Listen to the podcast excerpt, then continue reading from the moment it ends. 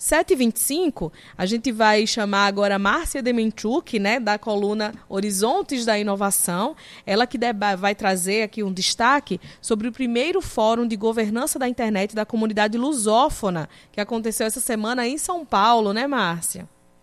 Oi, bom dia, Pérez, meus ouvintes queridos na Rádio Tabajara, acompanhando aí as notícias meio ambiente, política e agora língua portuguesa e ciência. Vamos misturar língua portuguesa com internet? Pois então, na semana passada eu abordei aqui o tema da governança da internet em nível de América Latina e Caribe. Lembra, a gente falou sobre a segurança de dados na internet, a segurança para fazermos as atividades de compra, venda, imposto de renda, envio de formulários, enfim. Mas agora voltaremos ao tópico da internet, mas sob o ponto de vista dos falantes da língua portuguesa. E tem muitas informações legais, vejam só. Nós sabemos que a comunicação entre computadores nasceu nos Estados Unidos. E de lá, então, sobreveio a internet, essa rede global de computadores. Bem, é natural pensar que o conteúdo da internet será, na maior parte, na língua inglesa. É ou não é? Hum. Mas pesquisadores apontam que esse fator está em franca mudança. Não. O professor Gilvan Miller, do programa de pós-graduação em linguística da Universidade de Santa Catarina, fez uma palestra nesse fórum lusófono da governança da internet, que a Beth comentou, e ele destacou que a presença do inglês na internet ela está decrescendo. E a gente vai ouvir isso e entender um pouquinho do porquê que isso está acontecendo.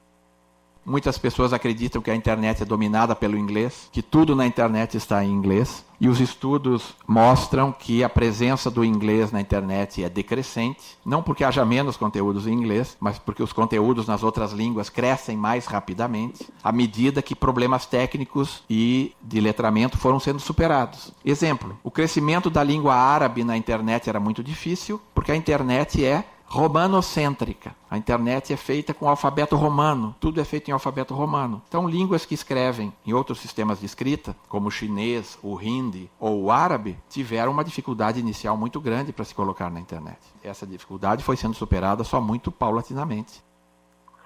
Então, essas línguas vão produzindo conteúdo e o conteúdo do inglês vai sendo produzido de forma menos intensa.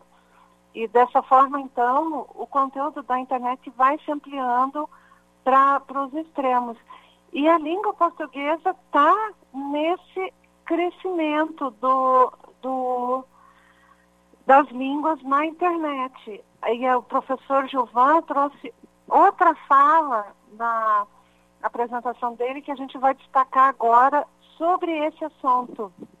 Temos, portanto, no caso do português, o português tem 3,1% dos internautas do mundo. O português representa 2,5% da população do mundo. Portanto, o português tem proporcionalmente mais internautas do que a sua população, quer dizer, está acima da média nesse quesito. Uma taxa de conectividade em 2021 de 67%, uma potência, quer dizer, um conjunto de Conteúdos, o português representa 3,35% dos conteúdos da internet. Tem uma capacidade de 1,35 e um gradiente que é a produtividade do falante de português de 1,10. Portanto, superior à produtividade do hindi, superior à produtividade do russo, superior à produtividade do árabe, muito pouco abaixo da produtividade do francês e do espanhol.